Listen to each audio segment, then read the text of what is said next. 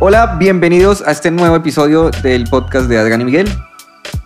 Hoy nos acompaña alguien, Adrián, que conocimos hace muchos años, justo casi que en la misma época donde conocimos a otro de los invitados que, que tenemos en el podcast. Es que este- en este episodio invitamos gente que nos ha marcado la vida.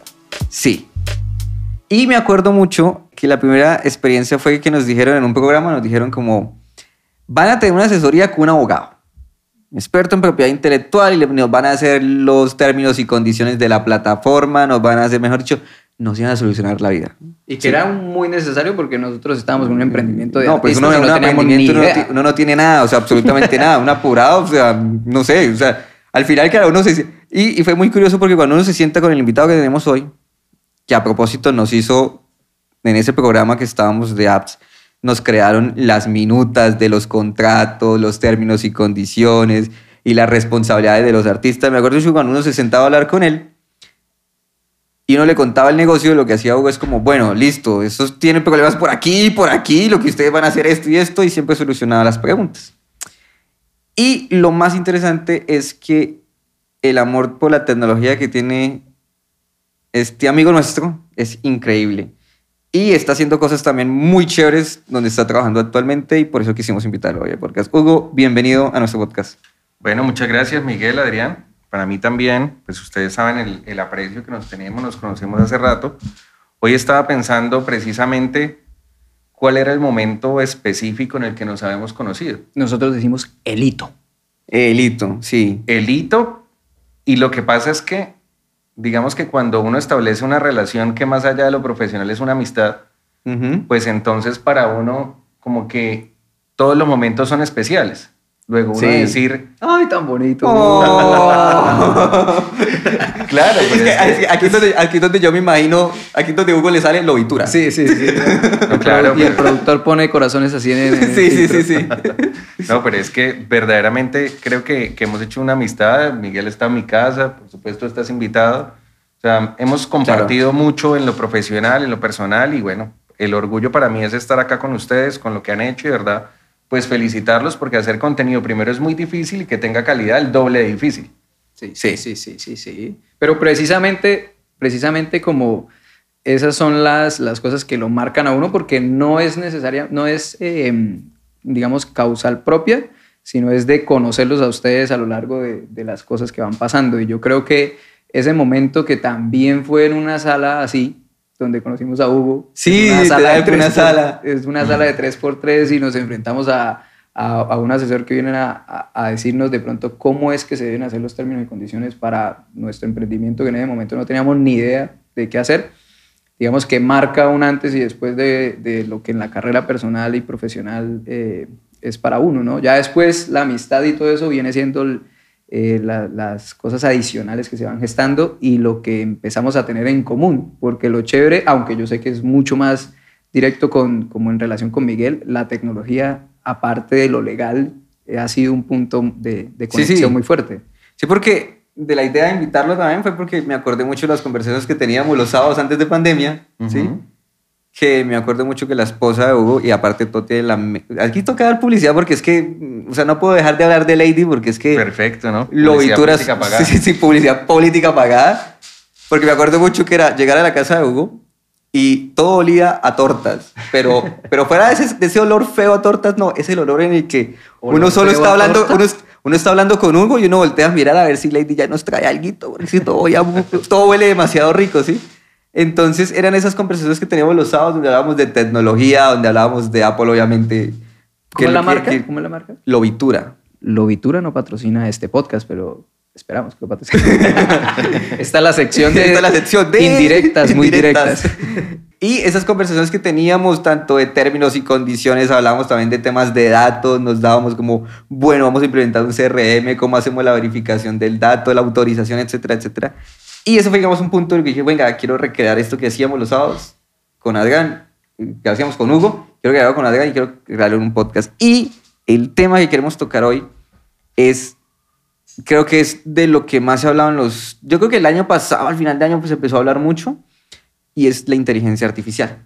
Y son todos los retos que ahora eso nos va a traer. Ya hablamos ahorita con, con, con otro, con, con otro invitado que tuvimos de sí, en, en, que estos cambios también se van a generar en muchas partes, pero me surgen muchas curiosidades y yo sé que en la parte legal hay demasiados retos que solucionar en temas de... Porque no, todavía no, no todo está dicho, porque la inteligencia artificial es una cosa que está nueva y apenas tenemos como los retos como, bueno, esto va a ser así o va a ser acá, ¿sí? Y tiene que ver un poquito con la inteligencia artificial. Hugo, ¿la inteligencia artificial es como la nueva revolución hoy de nuestra especie? ¿Eso va a marcar un hito, así como fue lo que llamamos antes la revolución industrial? ¿La inteligencia artificial va a marcar un hito? Bueno, yo creo que la inteligencia artificial tiene muchas cosas. Una de ellas es, digamos, que el ser humano persiguiendo crear tal vez otra especie. Entonces, ahí empezamos a decir qué tipo de hito genera y qué tipo de circunstancias genera. De hecho, fíjate que eh, creo, y creo que ya te había anticipado y te había contado que la tesis doctoral que estoy haciendo precisamente busca resolver el problema de si es necesario o si se le dará una personería jurídica, una inteligencia artificial. Es decir, vamos a reconocer la inteligencia artificial como un sujeto y se empiezan a presentar entonces toda una serie de preguntas de cómo yo resuelvo las circunstancias. Porque claro, sale alguien y dice, no, ChatGPT va a asesorar, o, si no es ChatGPT otro, va a asesorar a un cliente que quiera hacerlo en la Corte Suprema de los Estados Unidos. Pero para hacerlo, hipotéticamente tendría que ser abogado, y un abogado es persona. claro siempre va a haber una dependencia. Y una cosa, es que lo de la revolución industrial, yo creo que la inteligencia artificial viene siendo es algo progresivo a lo largo del tiempo y no es como algo que eh, marque una revolución, así un antes y después, porque lo de la revolución industrial y todo eso viene después de, transformaciones por contextos sociales de guerra y demás, y son como basadas en necesidades. La inteligencia artificial viene siendo, y me pareció genial esa, frase o como esa definición, y es como el ser humano tratando de, de concebir una nueva especie, una especie. De recrear una nueva especie. Y eso ha sido durante mucho tiempo. Entonces no es algo que marque de buenas a primeras un hito en la, en, la historia, sino es como que ha venido algo progresivo. Cuando uno dice que genera una nueva especie, y yo creo que si lo escuchase esto una persona que no está en esto, los cambios siempre asustan, ¿sí? Claro así como pasó y yo he escuchado a mucha gente decir, así como cuando nació el carro, pues la gente dijo, no, el carro no va a funcionar porque los caballos siempre van a existir. Los caballos ya no se usan para transportarnos y usamos son carros. De hecho, hasta puede ser una especie de maltrato animal, que es lo que se discute, por ¿Qué es lo que se discute hoy en día y en Cartagena, ¿sí? Y yo lo he visto en otros países, que a mí me parece sorprendente eso, pero quiero llegar a un punto y es, esto nos asusta a todos. ¿A quién crees tú que, que más asusta esto de la inteligencia artificial? Porque al final son cambios, o sea, todos les tenemos miedo a los cambios porque llegan nuevos y no sabemos cómo abordarlos. Y ese es el miedo que le, va a que le pasa a todo el mundo, tanto a los emprendedores, los empresarios que están en marketing, los mismos abogados, los, mismos profesores, los políticos, todo el mundo dice como, ok, nos debemos asustar. Es que yo lo que veo es tal vez que se empieza a generar una serie de temor porque la gente empieza a considerar, con razón o no, que la inteligencia artificial es mejor que yo en algo.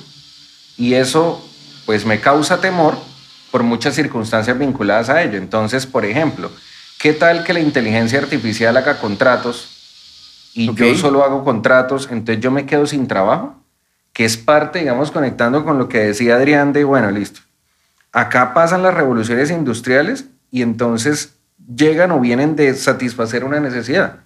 El problema con la inteligencia artificial es que está siendo tan rápido que tal vez lo que suple, es decir, lo que reemplaza, ese que es reemplazado no es capaz de capacitarse lo suficientemente rápido para hacer otra labor que sea necesaria. Ok. Entonces, el ingeniero de máquinas de escribir, que yo me inventaba ese ejemplo, pues ahorita tiene que pasar es a ser un ingeniero electrónico de sistemas, en una hipótesis de ingeniero de máquinas de escribir. Sí. Y no alcanza a hacerlo en los tiempos tan rápidos de evolución. Luego se causa un desempleo amplio y está el temor de las personas que desde luego del empleo sacan su sustento. Claro. y además que ya, digamos que ya ese temor ya ha sido validado no por la inteligencia artificial, sino por la incorporación de la tecnología en muchas labores rutinarias y pues uno ya, pues el, digamos, vamos a hablar del trabajador operativo, de, digamos, de rutina en, en máquinas o algo, que ve que ya digamos, a lo largo de los años ya, ya surgieron equipos que hacen actividades rutinarias para eliminar la labor humana, entonces ya hay un antecedente Entonces eso también genera un temor de lo que la inteligencia artificial venga a cubrir ya Claro. en profesiones mucho más, eh, llamémoslo así, como grandes o un- un- específicas, digámoslo así. Hay un punto chévere que menciona Hugo y es que el, esa velocidad con que la persona a la cual se puede estar de la, a la cual se le puede estar supliendo el trabajo por una inteligencia artificial. Y es que tan rápido podemos como sociedad hacer que esa persona aprenda nuevas habilidades para desempeñarse en otro en otro en otro punto.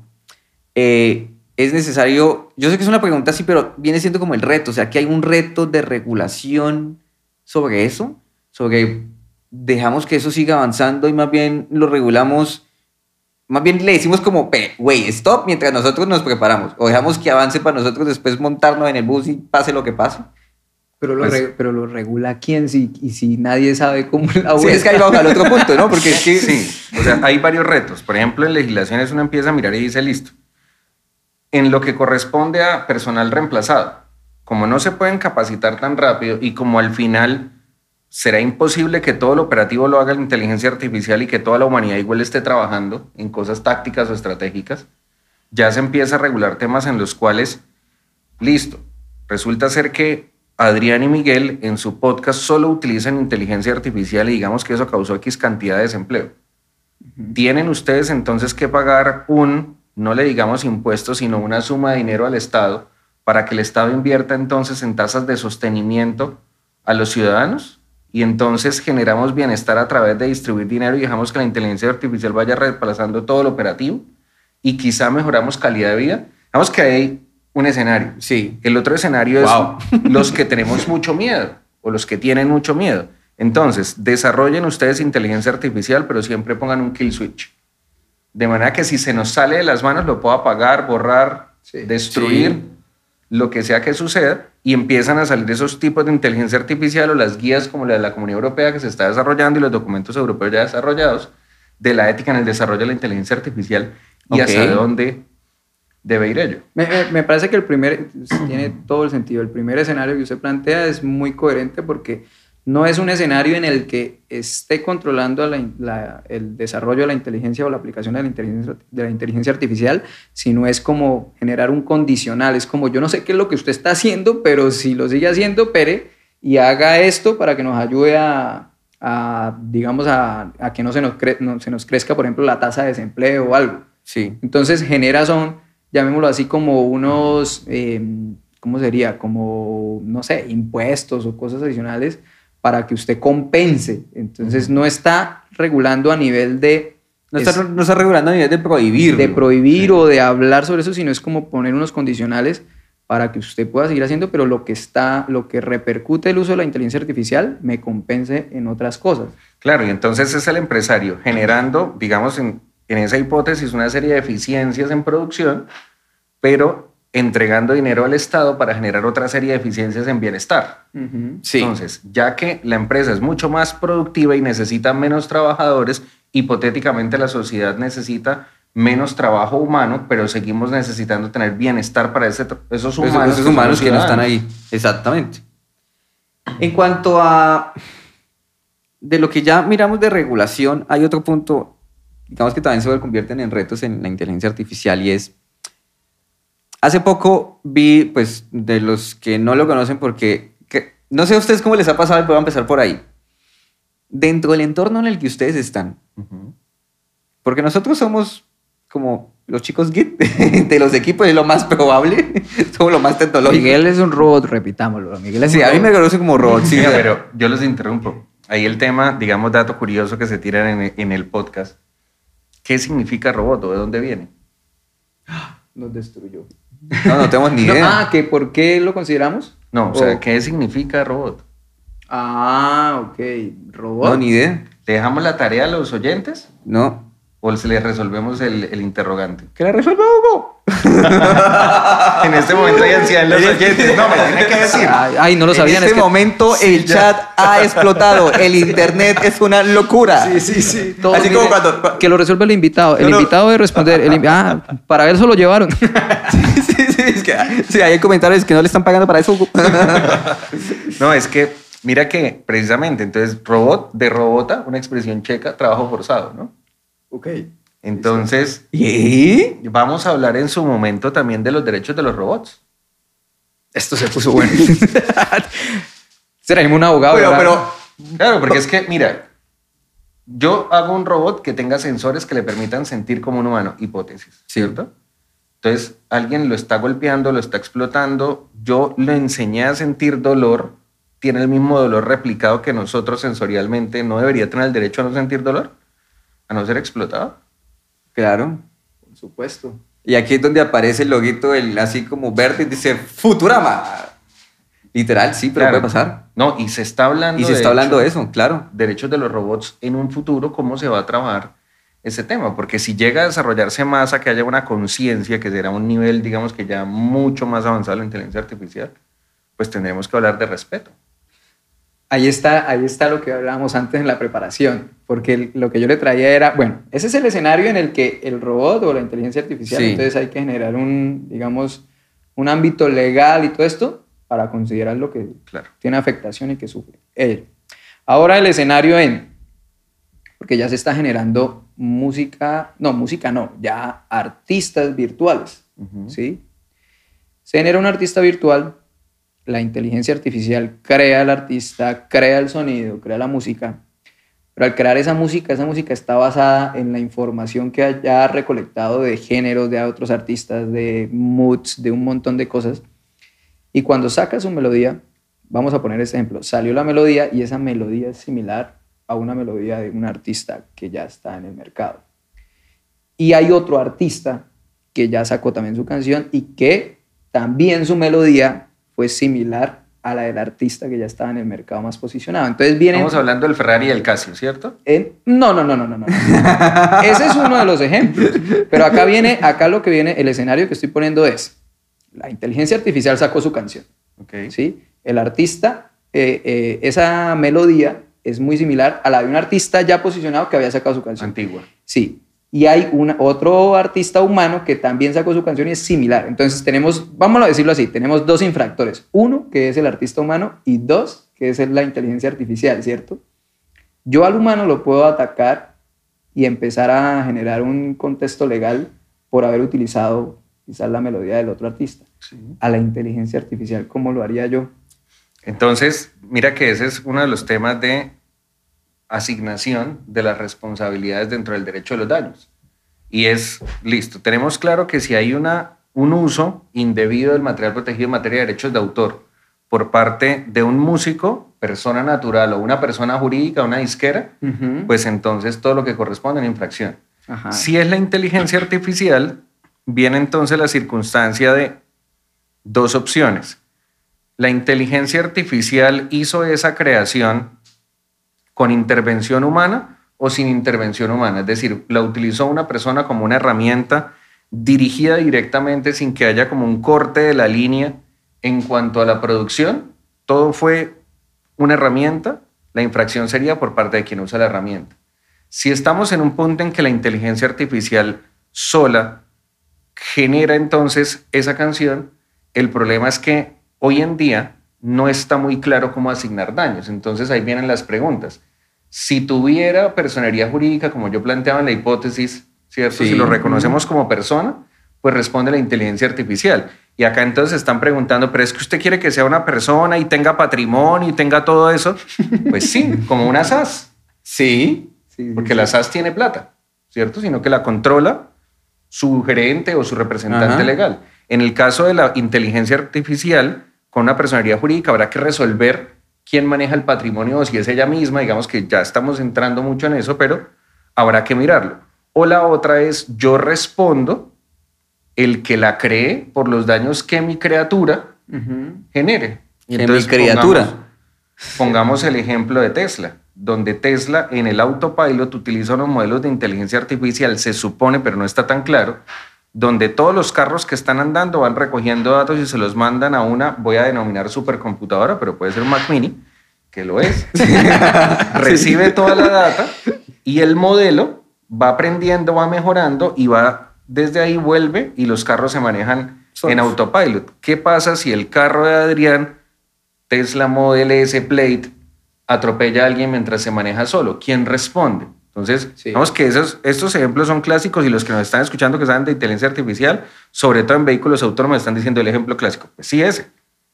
¿Cierto? Pero ¿quién responde? La inteligencia artificial, que es capaz de hacer cálculos matemáticos más rápido que los humanos, ahí viene el ejemplo clásico, será capaz de decidir si atropella persona o salva chofer en un caso específico donde calcule todas las probabilidades y diga, si tomo esa decisión se matan los dos, si tomo esta decisión solo se mata uno. Yo robot. Si recuerdan Ajá. ustedes el trauma de Will Smith, Sí. de por qué fue salvado. Vea que ahí están los dos escenarios. Entonces, un escenario que planteó Hugo de cómo llegar a protegerlo, lo- la afectación a la inteligencia artificial, y otro escenario en cómo llegar a juzgarlo Claro. o evaluarlo. Al, al final, al final yo, yo, yo, yo planteaba dos cosas, pero que estamos hablando, o sea, de que sí, tenemos persona natural, tenemos persona jurídica. Existirá lo que llamamos persona artificial, habrá una, yo probablemente eso vaya a pasar, o sea, y ahí van a empezar a salir otras que tienen que ver con los derechos de los robots en un futuro, porque ya lo que estamos viendo es que todo está avanzando mucho más rápido de lo que, de lo que estábamos pensando que íbamos a avanzar en muchos temas, y, Claro. y- y más en esto. Que si vamos a llegar a tener robots con conciencia, ya no, hoy ya no podemos decir que no. Sí, O sea, en 50 años es probable. es lo más probable, ¿sí? Porque todo está limitado a nuestras capacidades de cómputo al final del día y nosotros pues ya somos capaces de tener un estadio gigante como una computadora gigante y ya también se están desarrollando computadoras cuánticas y, o sea, el avance es supremamente veloz, ¿sí? Yo les iba a hacer una pregunta antes y era antes del dato curioso de robot. Yo no lo sabía. Ahora me siento ese esclavo, trabajo forzado. Gracias. Nosotros somos como los más geek de pronto dentro de los grupos que tenemos de amigos o familia y eso. ¿Usted no les ha pasado que cuando usted les hablan a alguien de los que usted conoce en su círculo de ChatGPT no lo conocían? Sí, común. Sí. Es muy común. O sea, nadie sabe absolutamente. Cada vez que yo le hablo a alguien nuevo de eso, como que, ¿y eso qué es? Claro, cuando lo descubren, es, ¿no les ha pasado? Es muy curioso ver cómo la gente dice, ¿esto es en serio? ¿Esto puede hacer esto? ¿Y es gratis? Tanto así que pasó también con un primo que es ingeniero y trabaja pues en una super empresa y el man dijo como, espere, voy a copiarle todo un texto que necesito para que me saque un paper científico con lo que yo tengo. Lo copió, lo pasó, dijo, "Mm, sí, pues hay que revisar datos, pero sí, ahí está bien. Ahí está el paper. Me ahorró el trabajo de sentarme a escribir ese resumen al final del día, sí. E- Eso a nivel laboral. Claro, es que se empieza a usar a nivel laboral. Entonces, cuando eso empieza a suceder con, con, con ChatGPT, yo tengo la pregunta y es, en Estados Unidos, pues cuando eso se conoció, y pues porque obviamente todo eso llega primero allá, nos dimos cuenta que estábamos, que muchos chicos en colegios empezaron a usarlo para tareas. ¿Cómo ha avanzado la copialina? O sea, la copialina con inteligencia artificial. Y aparte, obviamente pasa mucho, porque cuando dicen, eh, siempre que a los niños, y eso en estudios en Estados Unidos pasa que cuando les prohíben usar ciertas aplicaciones o los papás los regulan con, con, con, digamos, con controles parentales, los niños son muy buenos y son capaces de crear dos cuentas en Instagram y tener una donde los papás la ven y publican tres fotos y tienen otra con unos usuarios todos random, X, no sé qué, 2435JM, Sí. y todos se los aprenden y tienen su manera de hackear ese sistema que el papá les pone. Capacidad para la solución de problemas. La capacidad para la solución de problemas. Ahora tienen GPT y la van a usar. Deberíamos prohibirlo en los colegios, deberíamos prohibirlo en la educación, más que irnos a los colegios. Es buena idea prohibirlo, Hugo, en educación. Y Hugo, pasamos de, dígame cuál es. No sé. ¿Cuál es? No sé. Ah, la sé, listo. La sé. Ah, GPT. No, y pasa mucho porque yo, yo le mostré eso a mi profesor de inglés y también él empezó, ok, espere, cojamos una de esas preguntas difíciles de los exámenes de inglés, que les toca tener comprensión y... ¿Cuál es la respuesta a tal cosa? Entonces mi profesor dice, bueno, sí, no lo dijo textual, pero, pero sí, eso es. ¿Debemos prohibirlo? Bueno, mi posición es que no. Digamos que, y, lo hablábamos y acaba de voy a citar al Miguel antes del podcast que decía, sí, porque, o sea, uno no puede prohibir la realidad. Ujú. Era lo que, como, como Miguel resumía un poco esto que estábamos hablando, digamos que antes de grabación, y es, ChatGPT es una herramienta. como cualquiera otra. Sí. Y el reto en la educación es entonces qué debemos enseñar y en qué debemos formar a las personas, cómo las debemos formar además. ¿Cierto? Hay niveles inclusive. Yo voy a formar una capacidad en mi estudiante o voy a generar una competencia en mi estudiante. Entonces yo entro a diferenciar y digo, ok, esta persona hace algo y sabe hacerlo en un nivel de que es capaz, pero en el nivel de competencia, ya esa persona es capaz de hacerlo y de hacerlo bien, de aprovechar ese conocimiento. Acá cuando nosotros entramos a hablar de ChatGPT, pues simplemente lo que estamos nosotros haciendo es mirando dentro de esas capacidades y competencias y dentro de esos perfiles de los egresados es, ChatGPT entra hoy en día a reemplazar casi todo, y voy a decir todo cuando vaya en la versión X, porque a medida que vaya mejorando lo va haciendo mejor. Y va reemplazando ciertas cosas de mejor manera. Lo operativo del profesional. Sí. Entonces, el ejemplo que poníamos con Miguel es, ChatGPT será capaz de hacer un contrato. Ya hay un ejemplo, alguien que le pidió un contrato y se lo escribió. Lo operativo del abogado. ¿Lo hace perfecto? No, como tú decías, hay que hacerle ajustes. Sí. Entonces está en nivel de que es capaz de plantear un contrato con cierta información a la que accede, pero no tiene la competencia para desarrollar los contratos basado en una estrategia particular a un caso y hacerlo de forma efectiva como lo haría un abogado bien entrenado. Ok. Entonces, acá el tema es, el profesor debe temerle, volviendo a la pregunta, a la copia o plagio o al uso. Que yo diría más es a que el software me haga el trabajo, porque ese software que trae ChatGPT no tendrá plagio, probablemente si hace bien las citas, que todavía no las hace bien, no habrá copiado porque no se le copia a un amigo, entonces es producción nueva. Pero... Al final el estudiante está usando una herramienta para, usar, para entregar información nueva. Es la herramienta que antes el rincón del vago, eh, había muchas... O sea, es como ahora aparece una herramienta nueva sí. para yo poder solucionar mi tarea Sí, es como la evolución del rincón del vago, pero a nivel estratosférico. Pero entonces está, claro, pero está en el nivel de lo que yo les digo. ¿Cuál es el tipo de preguntas que estamos haciendo? ¿Cómo estamos enseñando? Y lo que yo, lo que yo decía es, ¿en qué nivel estamos evaluando y qué es lo que hay que evaluar? Yo todavía necesito estar formando el niño de preescolar, primaria o el joven universitario en lo básico, en la memoria tal vez, en lo operativo, sí hay cosas que debo formar ahí, pero debo formar en otros niveles. Y es difícil evaluar la generación de esa competencia, porque ya no es, ok, ¿cómo? Porque, porque ya lo que uno llega a evaluar también son la interpretación, por ejemplo, de muchas cosas. Y, también el concepto que uno empieza a tener basado en el background que tiene la persona, y es, pues mi concepto es este sobre X tema, o sobre, en caso, imagino que en derecho será como que ciertas sentencias o de cierta demanda, mi concepto es este, pero es por, basado en un background. Y no como define, sí, es muy difícil evaluar como es correcto, está incorrecto, está bien o está mal. O sea, la, la capacidad que también que tiene que tener el docente para saber interpretar y analizar esa respuesta, esa, eh, ese trabajo, y, y según lo que ha formado a su alumno, saber si proviene específicamente de lo que el alumno piensa, cree y está eh, eh, eh, digamos, estudiando o, si, o es capaz el docente también de identificar que esa tarea, que ese trabajo, que esa conclusión a la que llega no proviene de él, sino proviene de la inteligencia artificial. Exactamente. ¿Y cómo es capaz ese estudiante, por ejemplo, de solucionar problemas? Porque, digamos, lo decimos mucho con los profesores. Al final, uno cuando es abogado y le hacen una pregunta en la que uno no sabe, uno llama a un amigo, busca en internet, busca en un libro, busca en todas partes ese escenario en el que el estudiante está solo frente a una hoja en un escritorio, no es la realidad del profesional. Sí, exacto.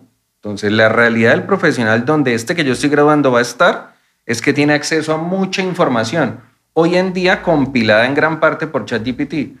¿Cómo él es capaz de usar esa información para resolver problemas? Es distinto. Claro, tiene mucho más sentido. Yo suelo criticar y por eso creo que Hugo aceptó esta invitación. No mentiras. Yo suelo criticar mucho las universidades, más en, pues en la parte de arte, pues en los otros podcasts que ya hemos hablado. Y es porque las universidades siempre están atrás en muchas cosas, siempre son las últimas en llegar. ¿Sí? Y, esa, y a mí me parece siempre absurdo que sean las últimas en llegar cuando es la parte educacional que más vale dinero, ¿sí? Y la que menos retorno de inversión tal vez genere dentro de un poco periodo de tiempo, ¿sí? Eh,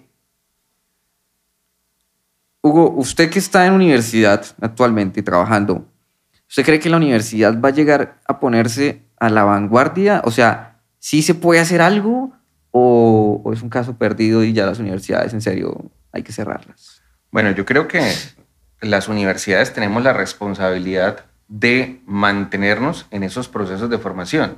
Hoy en día hay muchos elementos de competencia en los procesos de formación. Entonces, ¿qué sucede? Nos encontramos con cursos de formación extremadamente rápidos que generan una serie de skills, por ejemplo. Entonces, ¿cómo hago un módulo de tal cosa perfectamente en tres videos? Y entonces dicen, ¿yo para qué estudio ingeniería de sistemas y ya con esto? Sí. Sí. Lo que pasa es que la labor de la universidad de pronto no es generar el skill específico, sino es el desarrollo del pensamiento estructurado del profesional el manejo de la información, el desarrollo, como decía, unas competencias y unas capacidades hacia la profesión, donde luego él ya vaya y especifique ciertos skills dentro de otros tipos de procesos de formación en las universidades, porque tenemos pregrado, posgrado, educación continua, diplomados, cursos cortos, largos, todos los digamos que hay, y cada uno busca desarrollar un elemento específico. Entonces, ¿qué sucede con las universidades? Las universidades efectivamente no pueden quedarse en un modelo antiguo en el que separa todavía el profesor todos alaban su conocimiento, nadie pregunta, y él entonces es luz entre las tinieblas, ¿cierto? Que era un concepto que era antes. Hoy en día estamos en un proceso completamente distinto donde vamos incorporando la tecnología, donde nosotros ya empezamos inclusive a plantear respuestas a problemas, o sea, generamos conocimiento y son verdaderas escuelas de generación de ese conocimiento. De generar nuevo conocimiento. Sí, que no se queda en una misma metodología de listo, ya tenemos unos eh, procesos, unas metodologías, unas teorías, todo, y simplemente impartirlas de aquí a allá, porque básicamente una carrera en cinco años está totalmente desactualizada para, para el profesional, y más hablando de carreras de, de, de la parte de mercadeo, administración, de tecnología. Entonces es como, ya no es como, seguimos esta metodología y voy a impartirla a mis estudiantes, no, sino todos los días se está cambiando esto y cómo entre el profesor y el estudiante se adaptan a, a, eso nuevo. Es la velocidad del cambio que está teniendo la ciencia y si la universidad enseña la ciencia, pues no puede quedarse, digamos, en un plano atrás de esa enseñanza. Al contrario, tiene que estar abanderada y tiene que ser la que esté planteando los problemas, uh -huh. ¿cierto? Oiga, le vamos a reconocer personalidad jurídica a la inteligencia artificial porque estoy viendo que esto puede suceder pues quién mejor que investigadores académicos formados específicamente en eso para empezar a para plantear soluciones claro. que luego le den insumos a un congreso para que eventualmente saque una norma. Ay, acaba de decir algo increíble, en serio. Ya, por favor, gobierno, haga eso, eh, téngalo en cuenta. hay, hay, sí, yo estoy, ayer me pasó una, ayer me pasó una anécdota curiosa, ¿no? Estaba visitando un posible nuevo cliente en temas de marketing. Sí, estamos hablando de varias cosas. Fue, fue, una charla chévere porque ya no me llaman a que les haga las campañas, sino, venga, enséñeme cómo pienso. O sea, cómo, no, no es que necesito que usted las haga, enséñeme cómo debo pensar, montar estrategia. la estrategia para hacerlo. Entonces ahí yo dije, sí, el valor de irse uno a montar una pauta, eso ya no tiene mucho valor porque operativo. al final lo operativo ya no tiene valor. Entonces uh -huh. empieza a generar valor lo que uno, lo que uno sabe, ¿no? Entonces pedí un Uber. Sí, yo solo uso Uber. y bueno, este podcast no es patrocinado por Uber. Uber sí. Pero podría estarlo. Búscanos Ay, Uber. Uber. está aprendiendo. Pero, eh, entonces, bueno, entre la conversación, yo le dije al chico, estaba diciendo como, tenemos que llegar antes de que llegue mi hamburguesa a mi casa, porque va a pedir una hamburguesa mientras me maté al Uber, ¿sí? Y bueno, entonces entre la conversación, aparte de que el chico era el primer día que estaba en Uber, ¿sí? Tiene 19 años, eso me lo contó después. Esto, no sé por cómo llega, no me acuerdo muy bien cómo llegamos al tema, pero él me dijo que se había inscrito a estudiar ingeniería de sistemas. Entonces, después de la conversación que había tenido, que yo estaba pensando en eso, lo que uno necesita es el pensamiento estratégico y, sí, o sea, ya lo operativo como tal lo soluciona un video o alguien que hizo un video y ya le dice cómo hacer las cosas, pero no cómo pensarlo, ¿sí? Entonces él, él me dijo, uff, yo he visto, eh, entonces él me dijo, que, me dijo que iba a estudiar ingeniería de sistemas. Entonces yo le dije como, uff, si a usted le gusta desarrollar, o sea, el código y, hacer desarrollo, métase ya, no espere que la universidad le brinde eso, o sea, de pronto sí, no tengo ni idea cómo será el penso en la universidad que va a estar, pero no espera que se lo brinde, o sea, cójalo antes, pues porque hay mucho trabajo y muchas oportunidades y también revise si le va a gustar, ¿sí? Y yo le hice un comentario porque justo dije, mañana voy a ir a rajar de las universidades con Hugo y acabo de dar un consejo. de todo lo contrario a lo que yo pienso. Pero por lo que estaba pensando, yo decía, yo le dije al man, póngase a estudiar código. Yo les recomendé una plataforma que nos, tal vez todos conocemos, para no nombrarla, porque eso sí, cuando nos patrocinen lo nombro. Esto. Y yo le dije que se metiera a dicha plataforma y que empezara a estudiar. Y si usted se dedica más o menos un año a estudiar en forma, consigue un trabajo. Estoy matriculado en esa y no me ha servido tanto. Bueno, ya miramos. Eso es otro podcast. Cuando les invitemos al dueño de esa plataforma. Tenemos aquí un estudiante que al cual no le ha servido. ¿sí? Entonces le, empiece por ahí porque pues, son las bases de... Empiece por ahí que la parte un poquito está más estructurado que irse a YouTube a buscar videos random para aprender. Aquí por lo menos hay una metodología de inicio chévere y le va a gustar. Por lo menos le puede coger gusto, ¿sí? Y yo le dije al final como, y ya después usted estudia dos años, de pronto consigo algún trabajo de tres millones cuando va en un año y medio, dos años, trabajo en lo que hay en desarrollo, y pues ahí usted define si quiere ir en la universidad o no.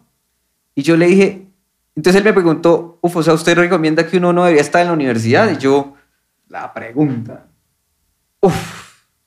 Al final yo le dije como, si usted tiene la oportunidad de ir, vaya, porque es que el background que uno tiene estando en la universidad no simplemente es de conocimiento y de, generar un skill específico y destreza, son muchas cosas, ¿sí? Obviamente hay muchas universidades, porque a mí me hubiese encantado estudiar en una universidad por como los Andes o la Javeriana, pues porque uno tiene un panorama mucho más grande, porque hay humanidades, hay arquitectura y el background que uno tiene es increíblemente grande, ¿sí?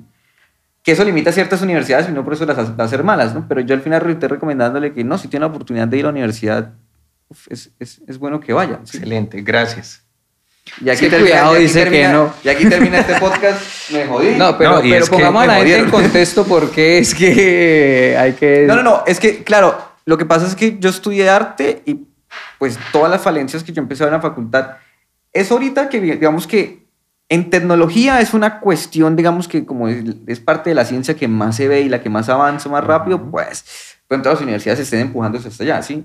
La visión de Hugo también, por la razón por la que está aquí, eh, que también Hugo tiene una visión de que hacia dónde va el futuro y los profesionales que usted está o sea, que usted se encarga hoy como decano, ¿usted es decano de toda la escuela? Sí. Yo soy decano de la Escuela de Derecho y Ciencias Políticas. Decano, pues usted tiene una responsabilidad, es que, venga, todos estos chinos que entran de 19 años con el objetivo de vivir de esto, de querer hacer algo, de, sí, de logré mi universidad, la puedo pagar después, así tengan créditos, pues claro, un decano tiene responsabilidades. Venga, el mundo está cambiando y yo por lo menos tengo que empezar a decirles que eso no implica como que Hugo va a decir hoy se va a editar esta materia porque eso no así de fácil, pero por lo menos hay una visión de que, oiga, vamos hacia allá y hay que empezarnos a empujar hacia pero allá. Pero es que hay que cumplir la promesa de valor, Miguel. O sea, que es lo que dice Adrián. Si un estudiante se matricula en la universidad, el día que se gradúe, al día siguiente empieza a ejercer, tiene que ser relevante. La promesa de valor no puede ser te formo como tal cosa profesional, te gradúas y entonces resulta ser que usted sabe manejar Visual Basic 1.0, ¿sí? O se sabe el código romano, pero nada más.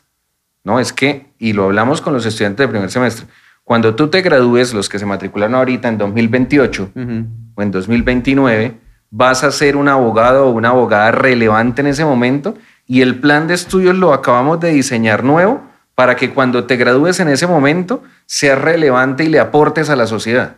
Si las universidades no están haciendo eso, su promesa de valor no se está cumpliendo, porque es que yo me formo para algunos tener empleo, otros porque me gusta, pero tengo que cumplirle también a la sociedad qué clase de profesional estoy dando, sí. Uf, eso está muy bueno, porque antes.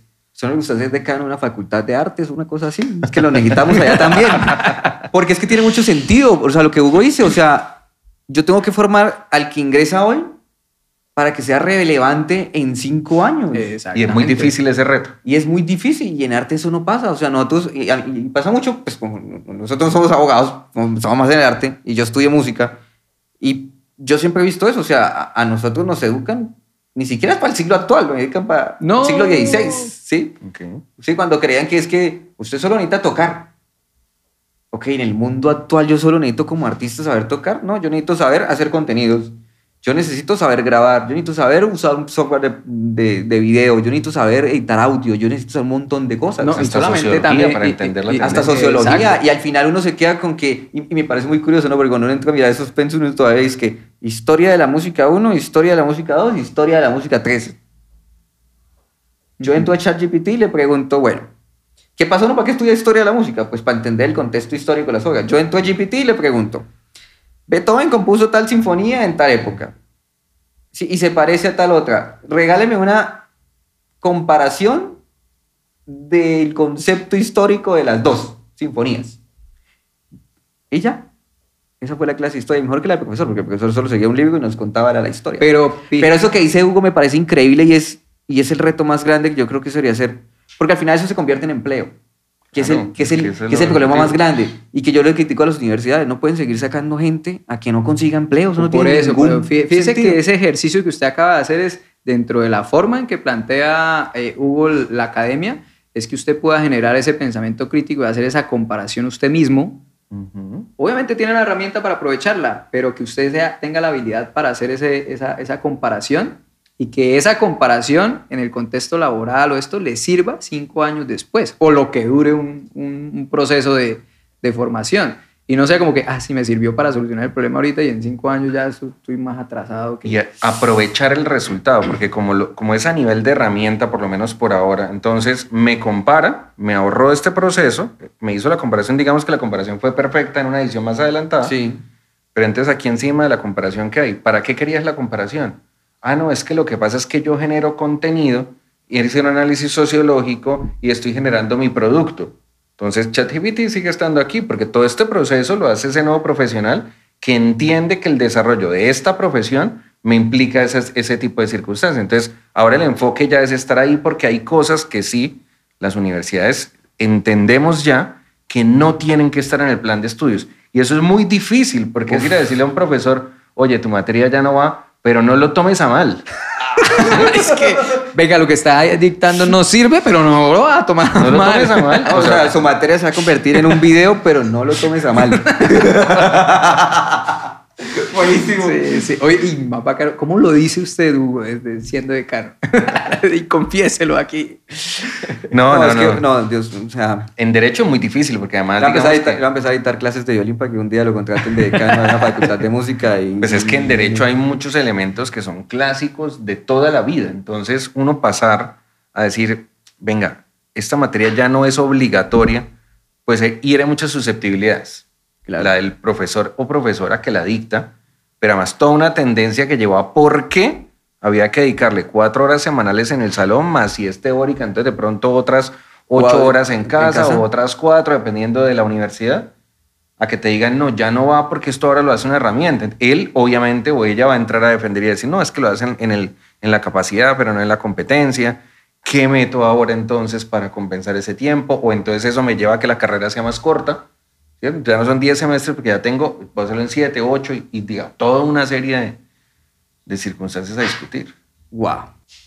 Hugo, en cuanto a investigación y a temas, porque al final la- yo también he pensado siempre que la universidad tiene una labor de investigación, debería y debe tenerla muy fuerte porque si no, dentro de los países, ¿quién más investiga? En los países desarrollados, pues investigan las grandes empresas al final del día, ¿sí?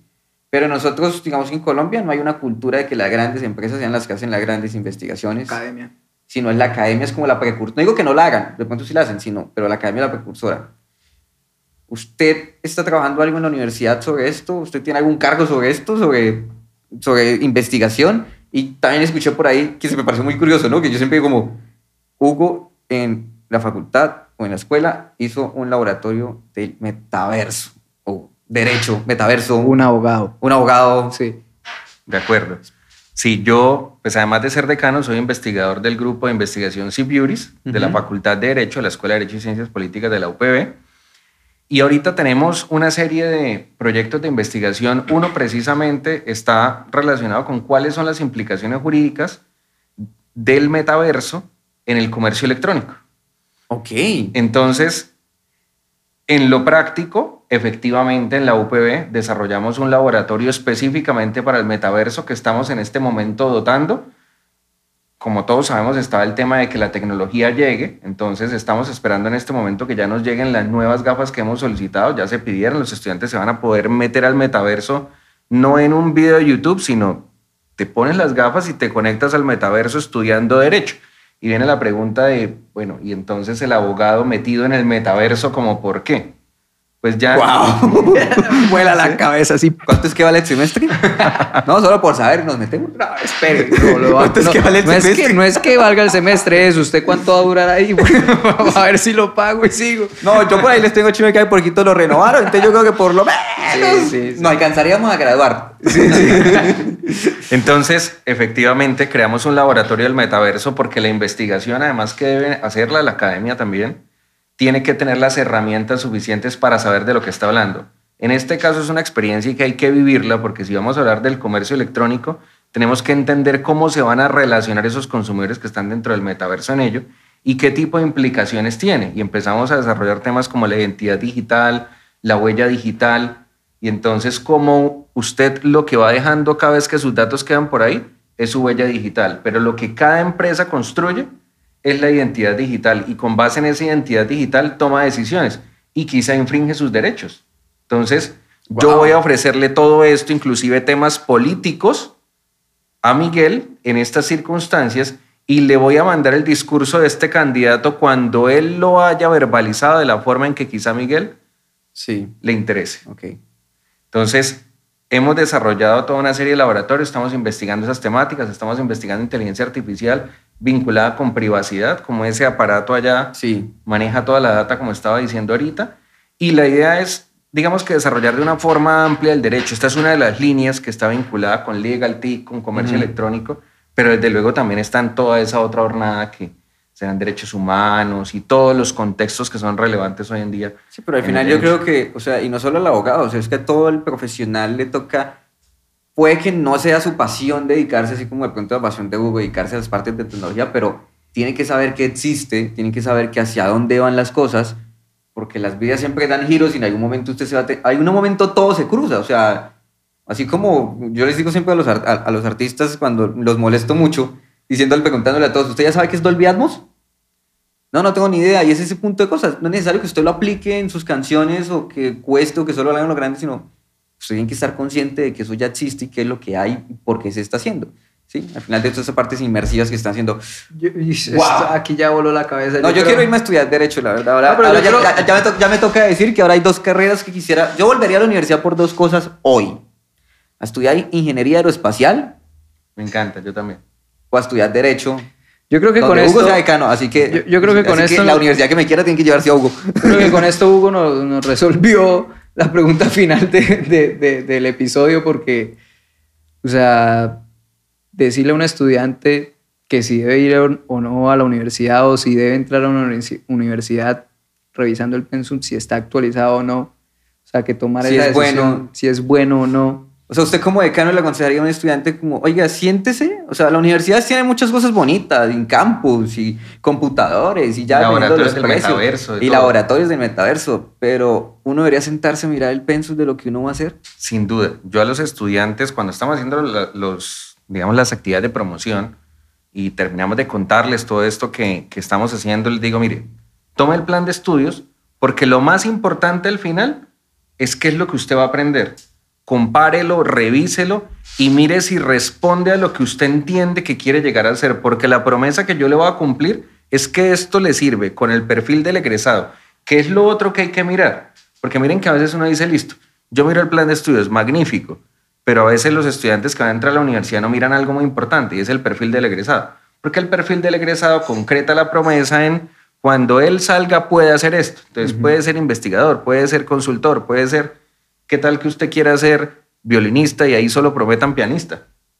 ¿Cierto? Entonces el magnífico, de pronto hay una materia que era piano 1, piano 2, piano 3 y disculpa mi ignorancia absoluta de qué se ve en una carrera musical, pero es que al final te prometen un perfil de egresado distinto a lo que tú pensabas. Entonces hubo una equivocación al escoger la universidad y de pronto no es que la carrera te frustró o escogiste mal, no, a ti ya te gustaba, escogiste fue mal el plan de estudios para tu expectativa de vida.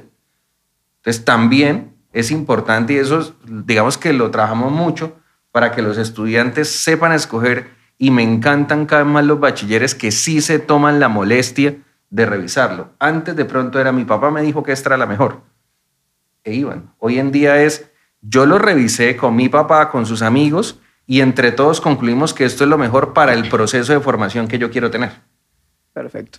Hugo, muchas gracias. No, ustedes. esta temporada está. Uy, si usted no se escucha los capítulos, los episodios de esta A mí me acaban de temporada, dejar está- aquí. Wow. No sé. No sé. Mi nombre es Miguel. Yo soy Adrián. y yo soy Hugo. Nos vemos en la próxima. Chao. Bye.